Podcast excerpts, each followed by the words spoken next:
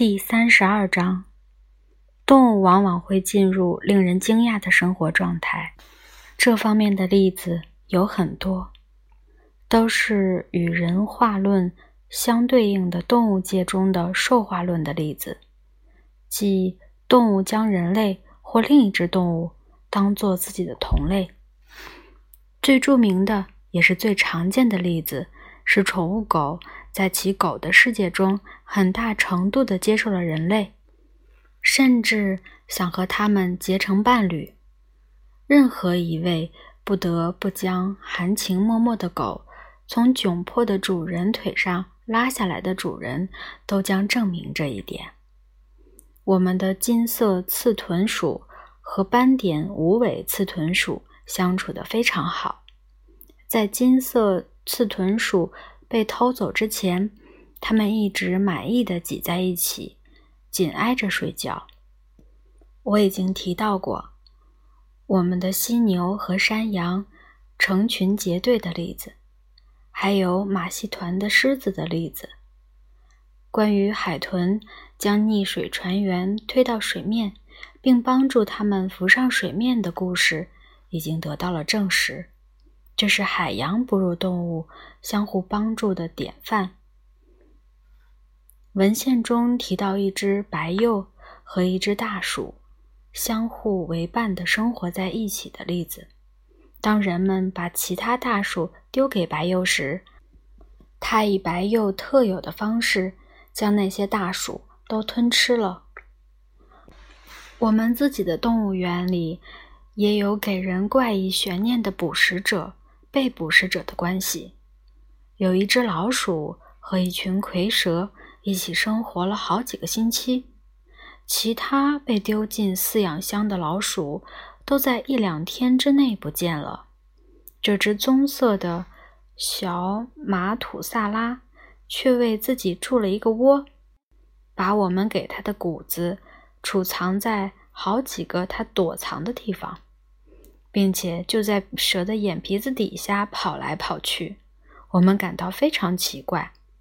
我们立了一块牌子，让游客注意到这只老鼠。最终，它以一种奇怪的方式结束了生命。一条小蝰蛇咬了它一口。这条蝰蛇没有意识到这只老鼠的特殊地位吗？也许是不适应它。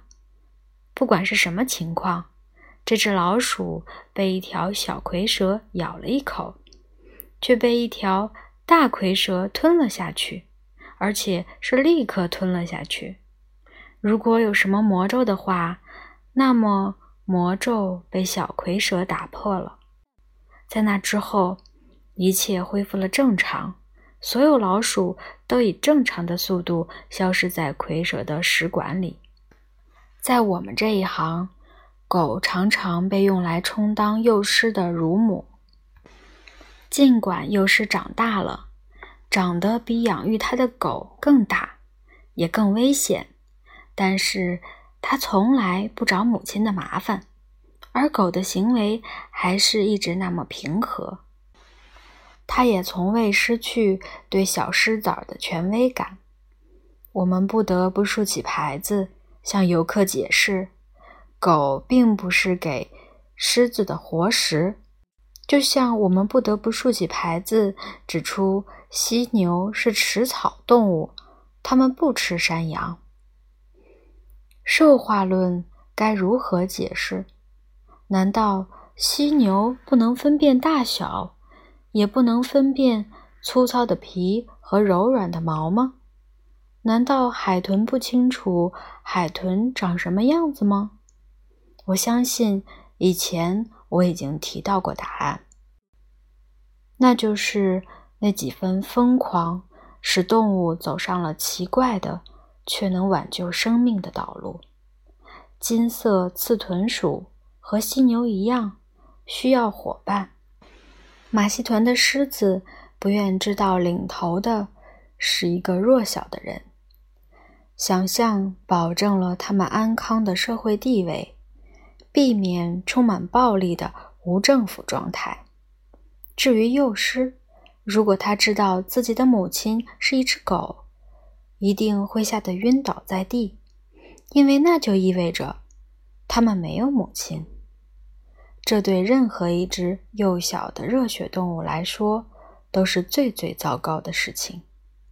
我敢保证，即使是那条成年的蝰蛇，当它吞下老鼠的时候，它那不发达的大脑的某一个部分一定因为后悔而感到一阵难过。那是刚刚错过了某件更加重大的事情的感觉。是爬行动物的孤独，而粗糙的现实中的一个想象的飞跃。